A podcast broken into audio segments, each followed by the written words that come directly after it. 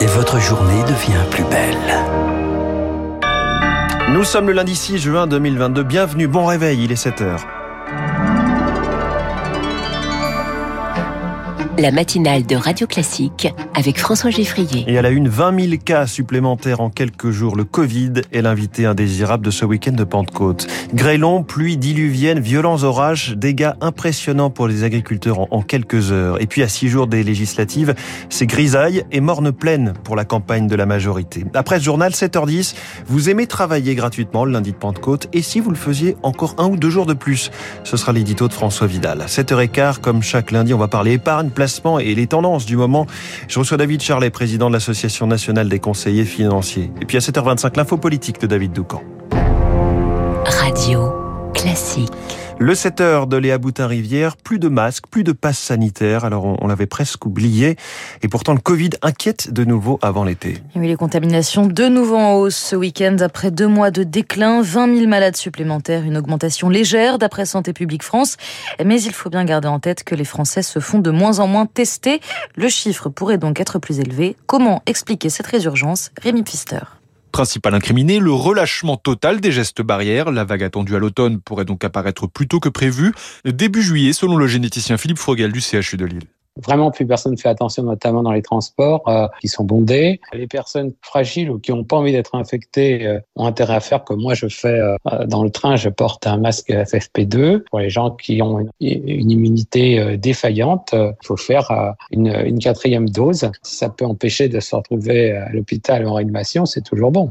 D'autant que pour ne rien arranger, les sous-variants BA4 et BA5 plus contagieux profitent de la baisse d'immunité de la population, explique le professeur de santé publique Philippe Amouyal. Dans la mesure où on est maintenant par rapport à ceux qui ont eu des troisièmes doses à plus de 4 mois et que euh, l'Omicron donne une réponse euh, anticorps qui dure un peu moins longtemps que les autres variants, on se doutait un peu que on pouvait avoir un petit creux dans l'immunité de la population aux alentours euh, de l'été, aux alentours de la fin juin, début juillet. Principale piste envisagée par les pour inverser rapidement la tendance, remettre l'obligation du masque dans les transports en commun, car cet été, le brassage des populations n'arrangera rien, et le gouvernement le sait, les hôpitaux ne pourront pas accueillir un afflux de patients Covid.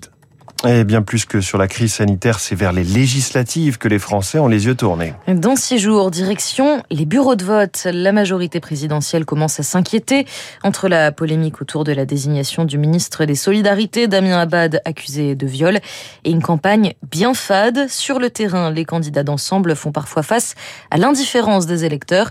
Illustration dans la cinquième circonscription de l'Essonne où s'est rendu Augustin Lefebvre. Devant chaque porte, la même formule de présentation et plus ou moins de succès. Pardon de vous déranger, Paul Midi, je suis le candidat d'Emmanuel Macron pour les élections législatives. Je peux vous laisser ça? Non? Ça marche. Bonne journée. Non, elle ne prendra pas le tract dans cette circonscription. Paul Midi a bien du mal à exister face à un Cédric Villani plus connu et il faut parfois clarifier la situation. C'est le candidat de Mélenchon, monsieur Villani, maintenant. Donc ça c'est Macron. Ça c'est Macron. Pendant ce temps, Cédric Villani, désormais candidat pour la NUPES, tracte sur le marché des Ulysses. Son costume et sa lavalière sont immédiatement identifiés. Je savais que c'était Monsieur Villani, ensuite je ne sais même pas son bord. Vous êtes de quel bord? En 2020, à la suite de déceptions liées au jeu d'appareil et liées au reniement, en particulier sur les questions écologiques et sociales, j'ai quitté le groupe majoritaire à l'Assemblée nationale pour cofonder le groupe Écologie, Démocratie, Solidarité et depuis je m'en suis tenu à cette ligne. Pas de Jean-Luc Mélenchon sur les affiches de Cédric Villani ou de visite de l'Insoumis. Le candidat a préféré celle de Yannick Jadot, ancien représentant d'Europe Écologie Les Verts à la présidentielle.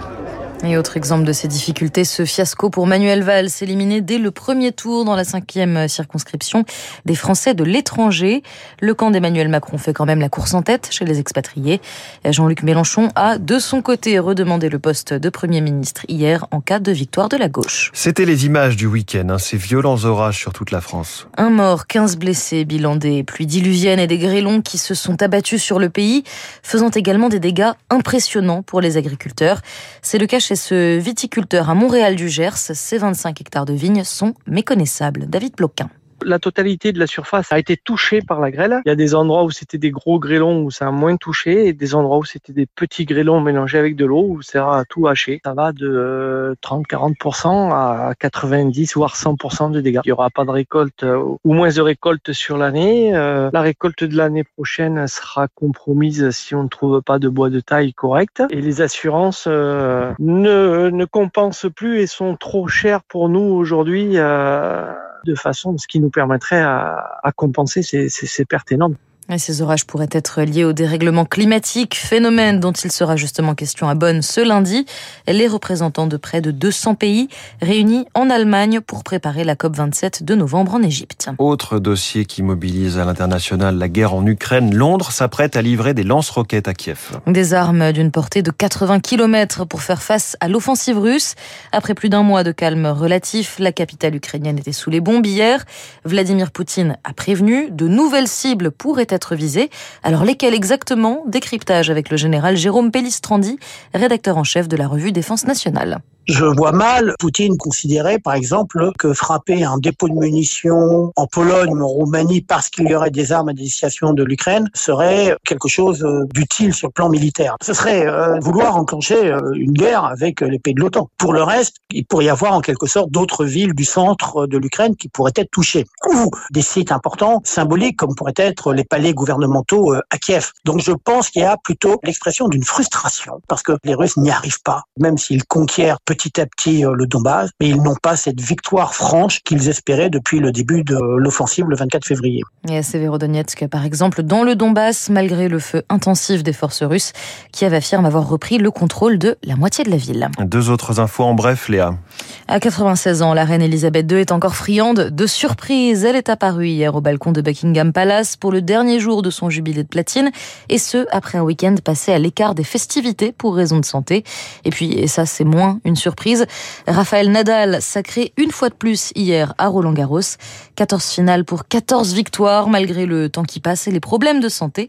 Charles Bonner vous en parle dans le journal de 7h30. Et Nelson Montfort sera avec Renaud Blanc dans les spécialistes à 7h40. Merci, c'était le journal de 7h de Léa Boutin-Rivière. Dans un instant, l'édito de François Vidal sur l'hypothèse d'un nouveau jour de solidarité comme ce lundi de Pentecôte. Puis cette question, où va l'appétit des investisseurs en ce moment entre les cryptos, l'immobilier ou l'or? David Charlet, président de l'association des conseillers financiers, est mon invité.